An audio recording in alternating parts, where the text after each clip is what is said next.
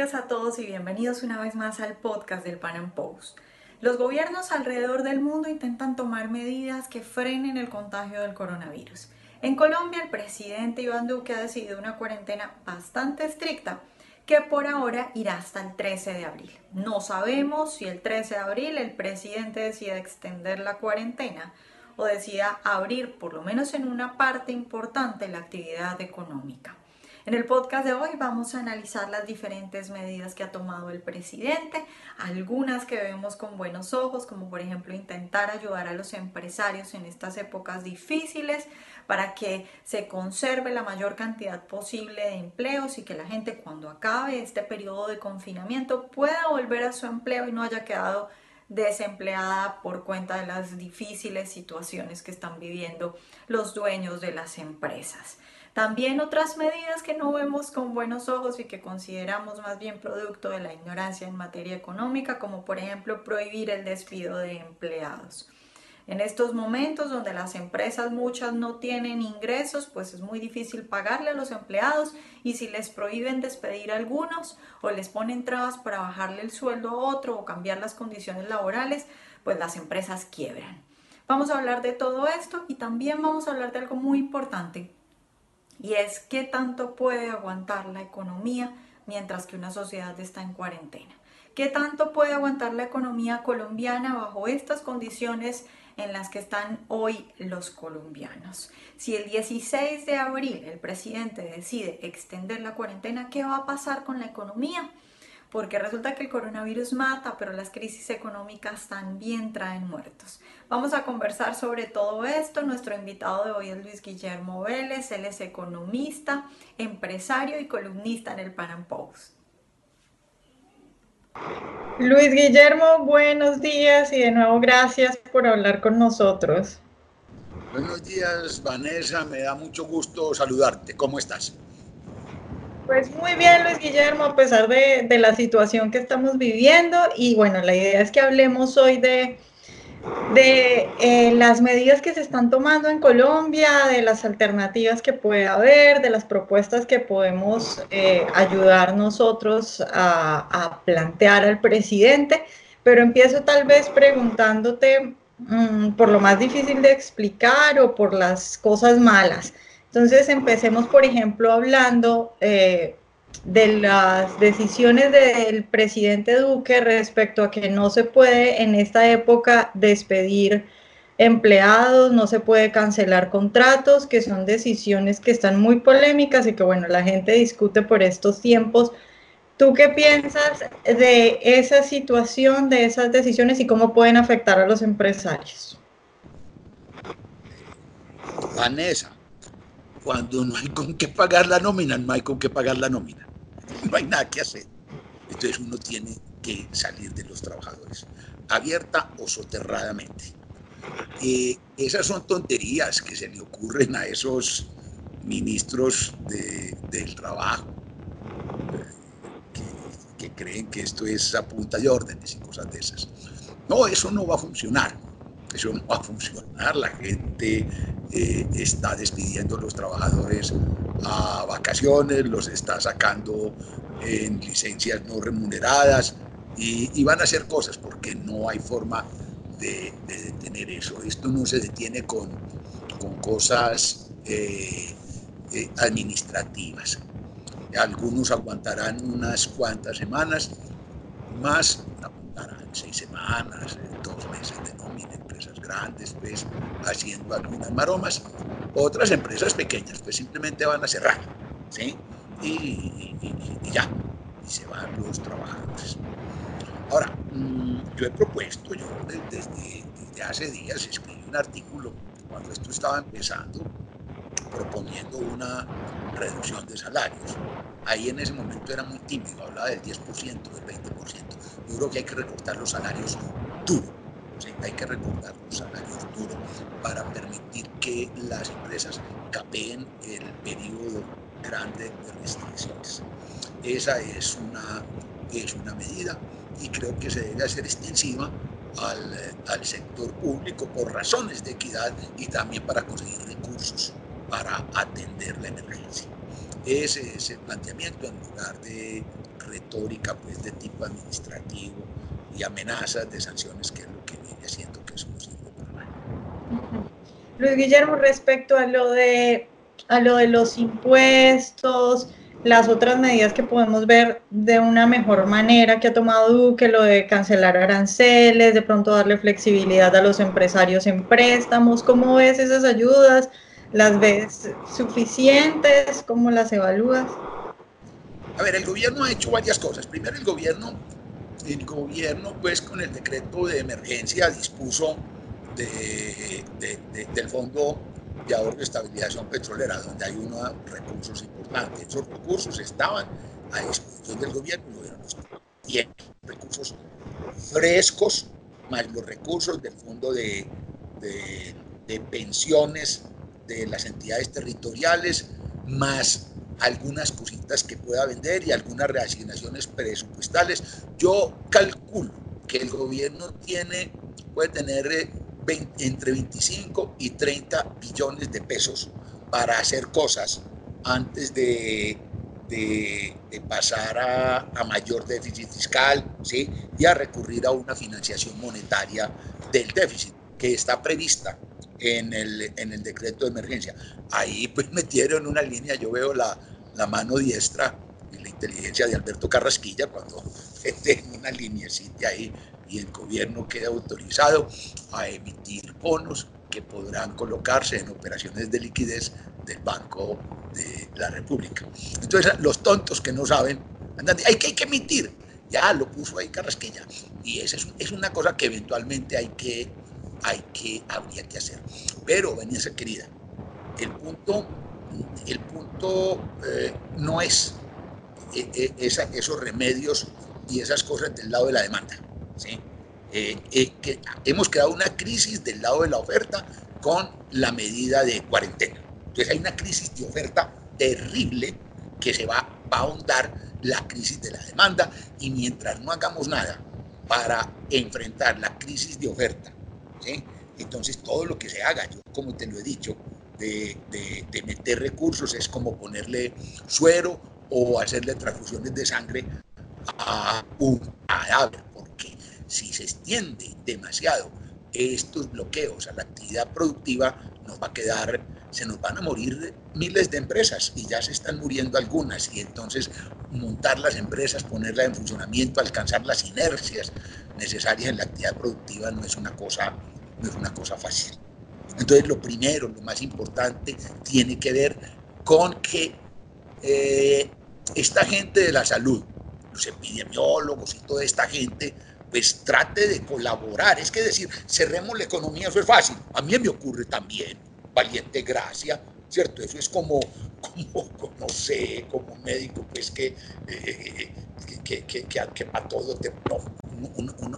una, cosa muy fácil. Lo que hay que idear son mecanismos y formas de contención que no impliquen la parálisis de la economía. Y eso es lo que debía estar aprovechando el gobierno para hacer en estos días de cuarentena, que como sabes está hasta el 13 de abril.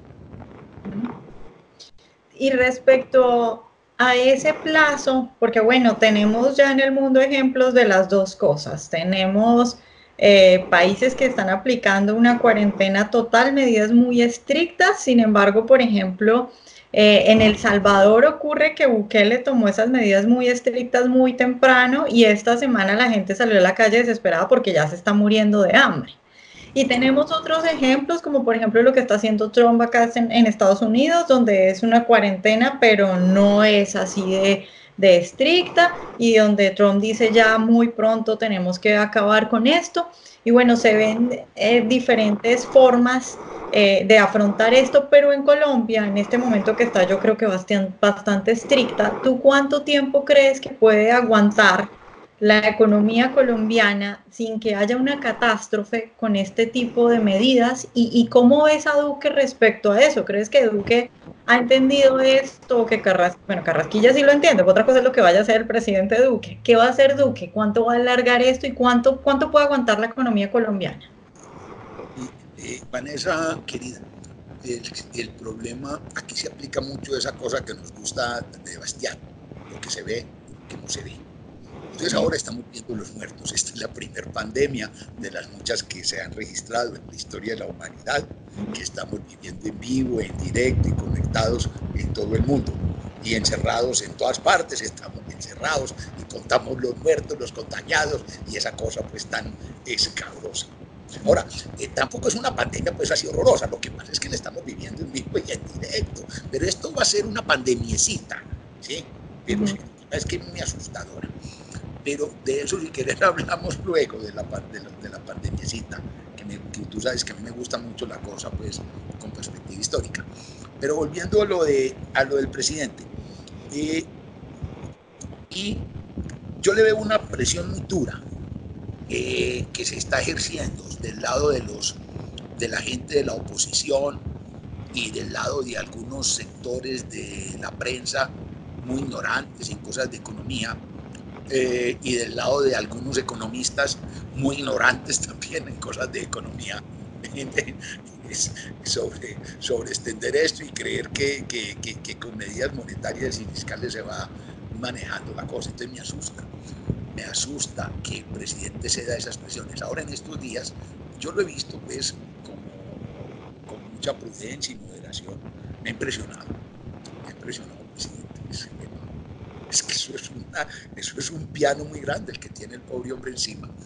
Entonces, dijo en estos días, hombre, todavía no tengo elementos para decidir y todavía nadie los tiene. Yo saqué un artículo hoy, ¿sí? que probablemente viste porque yo lo, lo quería sacar uh, dentro de varios días, esperando a ver cómo evolucionan las curvas del contacto y todas esas vainas. Pero hoy me levanto y miro el periódico Portafolio y el titular que aparece ahí en el periódico Portafolio es, que hay que apagar la economía tres meses. Yo dije, no, yo no puedo. Te salí a, tratar de responder esa. ¿Cómo?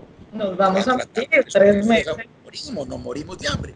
Y, y ahora, entonces, no, no aguanten. Nosotros no aguantamos, no aguantamos tres meses, no aguantamos tres meses. Es que se hay que mantener, vamos, la cadena de alimentos. No, la economía es un sistema. ¿sí? Yo puedo mantener un tiempito la cadena de alimentos, pero la cadena de alimentos necesita de toda parte los equipos, los aceites, las cosas. Entonces tú tienes que mantener todo en funcionamiento. Entonces eso no aguanta solo ninguna, ninguna cadena. Y hay un momento en que eso empieza a colapsar, empiezan a escasear las cosas.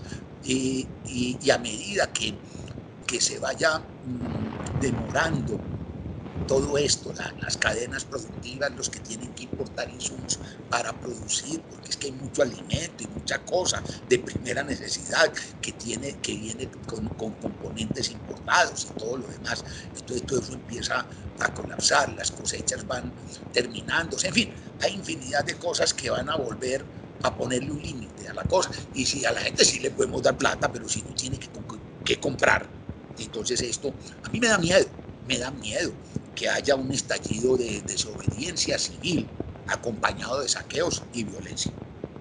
Y pienso que, que, que, algunos de los que están hablando de esa, de esa, de esa, de apagar esa economía tres meses, de pronto lo que quieren es eso. Claro, tomar el poder en medio de una crisis. Por supuesto, por supuesto, por supuesto. Usted sabe que, que hablamos de eso, hablemos de política. Eh, eh, Gustavo Petro es un marxista granciano cabal, ¿sí? Lo es. Y Gramsci era un marxista leninista, porque él adoraba a los bolcheviques, a los que llamaban los maximalistas, ¿sí? Y entonces, como marxistas, la característica del marxista es decir, hay que aprovechar todas las coyunturas para agudizar las contradicciones del pueblo para derrumbar esta vaina. Entonces a este hombre no le importa, por Dios, ¿sí? que al cabo de tres meses o en la mitad de eso haya no sé cuántos muertos de hambre, de desempleo y todas esas cosas, si eso nos genera un caos social y una crisis bien grave que se nos lleve por delante el régimen político. Eso es lo que está buscando allí. Entonces, y él lo sabe, yo sé que él lo sabe, ¿sí? porque yo conozco también su mentalidad. Yo sé pensar como marxista-leninista. Bueno, Luis Guillermo, hablemos ahora de, las propuestas que has planteado tú en ese artículo que muy pronto tendremos en el Pan Post. Eh, propuestas para de alguna forma no cerrar por completo la economía, no apagar la economía, Eh, intentar, sí, por supuesto, no bajar la importancia de la pandemia, no decir es que eso es una enfermedad solo de viejitos y ya, pero no apagar del todo la economía. Hablemos de eso. Bueno, eh, Vanessa, mm, si, si, por mí fuera, arrancaba el 13, el 14, con todo. ¿sí? Obviamente con las medidas de higiene, cosas de esas y todo lo demás. Pero bueno, hay que manejar la cosa y políticamente y todo esto, entonces se puede manejar cosas eh, graduales. Me llamó mucho la atención, me llamó mucho la atención, yo ya había hecho un análisis de los sectores económicos afectados con, eh, por, por la cuarentena y concluí que los sectores que responden por el 70% del PIB están bloqueados hoy por hoy. Eso es demasiado, por Dios, 70% del PIB. Eso son casi mil millones de dólares diarios. Eso es un dineral. Eh, no, Colombia produce cerca de mil millones de dólares diarios. Entonces el 70%, los 700 millones de dólares diarios, lo que estamos perdiendo en términos de hoy. Eh, eso es mucho. No podemos aguantar eso. Pero me puse a analizar también el tema porque ya había información desde el punto de vista de la geografía. Y muérete de la risa. muérete de la risa. Colombia tiene 32 departamentos. Hay coronavirus en 22 de ellos. Listo. Pero vamos más finos, vamos, vamos a ser más finos. Tenemos 103 municipios. Hay coronavirus en 84. Pero vamos a ser más finos. Vamos a ser más finos. ¿sí? El, el, el, el 72. No, me voy al último dato. Entonces, si uno suma los municipios, que son fundamentalmente, la mayor parte del coronavirus está en las capitales de los departamentos y la mayor parte está en Cali, Bogotá y Medellín, Bogotá responde casi por el 45% de los contagiados en el país. Y esa señora pues por ahí echando carreta ese problema tan grave que tiene señor irresponsable. Se le salió de las manos y entonces ha querido hacer cosas para eh, meter cortinas de humo. Pero bueno, y si uno hace lo siguiente, si, si coges las, las, las capitales de, de, los 22 departamentos afectados y les los contagiados de los municipios conurbados a algunas de esas capitales, por ejemplo los del Valle de Aburrá, Medellín, Florida Blanca con Bucaramanga, eh, Jumbo con Cali y todo lo demás, entonces te encontrás con que el 90% de los contagios están en los centros urbanos. No hay un solo contagiado en ese resto de municipios. Entonces yo tengo toda esa pobre gente, ¿sí? De las cejas, la unión de los pueblos, todo asustado Jesús para allá. Y aquí hay municipios donde no ha llegado un italiano en 300 años, ni llegará. Entonces, aquí, no tiene ningún riesgo de... Y tenés todo eso encerrado. Y la, y, la gente muerta de susto, porque los alcaldes, como, como, como, como el poder es tan bueno, ejercer poder es tan bueno, entonces encuentran la oportunidad de, sentirse interesante, ¿cierto? Ya, ya sale, entonces los alcaldes están acabando con la vaina para sentirse eh, en, los pobres pueblos. He hablado con la gente de Sonsón, yo tengo eh, relación allá bastante con ese municipio y con la gente de Abejorral, ¿sí? Y entonces me cuentan que eso está horrible, pero allá no está pasando nada, no pueden salir a tomarse un tinto en el parque, por Dios. Entonces, no hay derecho a tener en cuarentena a tener en cuarentena 1.103 eh, municipios que tiene el país cuando el problema está localizado en menos de 20.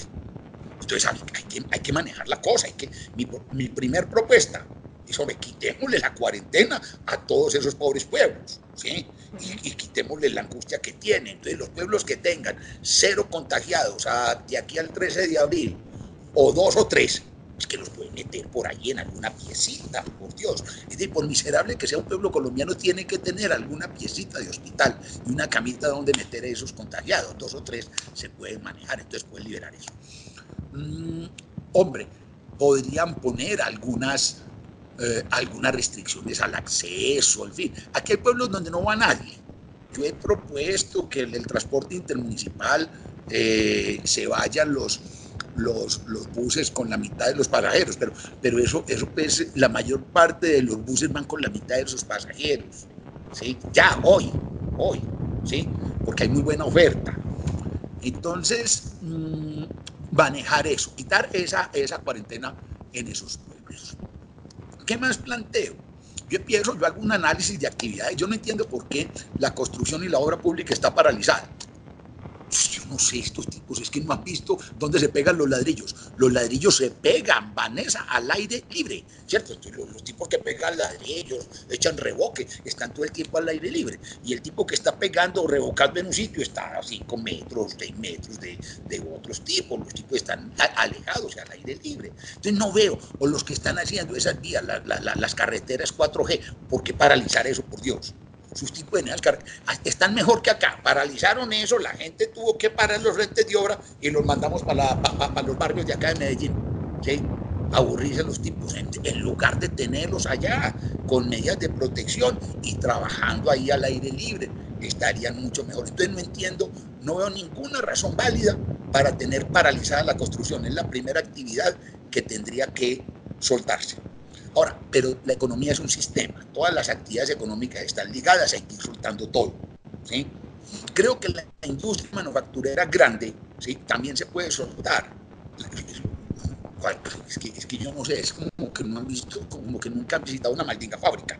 ¿sí? En una fábrica, las fábricas son galpones, grandes donde hay máquinas y hay cadenas de producción desde, que Ford inventó la cosa y ahí hay unos tipos pegados haciendo cositas ¿sí? y están relativamente distanciados los unos de los otros. Entonces se puede poner eso, se, se puede reactivar eso y que, que, que pongan gel en toda parte y cosas de ese tipo, pero eso se puede hacer. Mm, el comercio también se pueden buscar esquemas. Me preocupa mucho los centros comerciales. Ahí se va a quebrar mucha gente de esos pequeños negocios. Entonces también creo que se podría, Vanessa, dar en los centros comerciales que abran los almacenes un día o una mañana los unos y que pongan restricciones de acceso y, que inunden de gel, ¿sí? Todas esas cosas. El transporte público, aquí viene mi señora soplándome. Eh, Gloria se llama mi señora. Eh, eh, el, transporte público también se puede manejar, se puede manejar. Es decir, si pones horarios escalonados, el transporte público se vería menos congestionado, estaría menos congestionado y manejar también restricciones de acceso, ese pico y cédula que se han inventado, que es que pues, lo manejas y lo vas controlando y decir, bueno, vamos, a buscar que en los metros, los vagones, eh, y en los buses no vayan sino la mitad de las personas, que es la capacidad plena. Nos aguantamos eso y lo seguimos manejando. Y así, creo que, eh, eh, eh, es decir, yo no soy ningún, ningún trabajador de la salud, ni ningún especialista en seguridad industrial, pero, pero todas esas cosas creo que se podrían hacer, diseños para permitir volver al trabajo prontamente. Esas son las propuestas. Yo escribí como 10 cosas allí. ¿Cómo las hice? Pues llamé gente, llamé amigos, ¿sí? A, que, a, preguntarles, vos cómo harías, que están en distintos sectores, ¿sí? Que están en distintos sectores y, también que hay gente inteligente y que sabe pues pensar. Es que eso tampoco es la, la, la, una física nuclear ni nada del, del otro mundo. Entonces creo, ahora, ¿cómo se haría? Pues ole, yo creo que, que, el gobierno pues obviamente no está en condiciones de imponerle protocolos a todos los centros comerciales del país, pero sí sacar unas líneas. ¿sí? Usted le dice a los centros comerciales, vean, los centros comerciales, los centros comerciales pondrán horario, los centros comerciales tendrán que garantizar que las actividades no tengan minimizar, que no tengan más de tanto porcentaje del flujo normal de gente, que estén y que tomen las medidas para eso. Y la gente que conoce sus negocios, la gente que conoce sus locales, pues puede irlo disponiendo, lo mismo con las fábricas y todas las cosas, porque es imposible que cualquiera, desde, desde Planeación Nacional o desde el Palacio del Presidente, pues sepa diseñar específica y concretamente las medidas para cada negocio o actividad, pero sí puede hacerse me parece a mí, y los, los señores de, de, ¿cómo se llama eso?, de seguridad industrial los CISOs esos, los señores epidemiólogos, podrían dar lineamientos generales que todo el mundo podría aplicar. Bueno, Luis Guillermo, pues muchas gracias por estar hoy con nosotros otra vez. Bueno, Vanessa, te agradezco mucho, me gusta mucho saludarte, que estés muy bien. y nos vemos prontamente. ¿sí? Esperamos esta epidemia.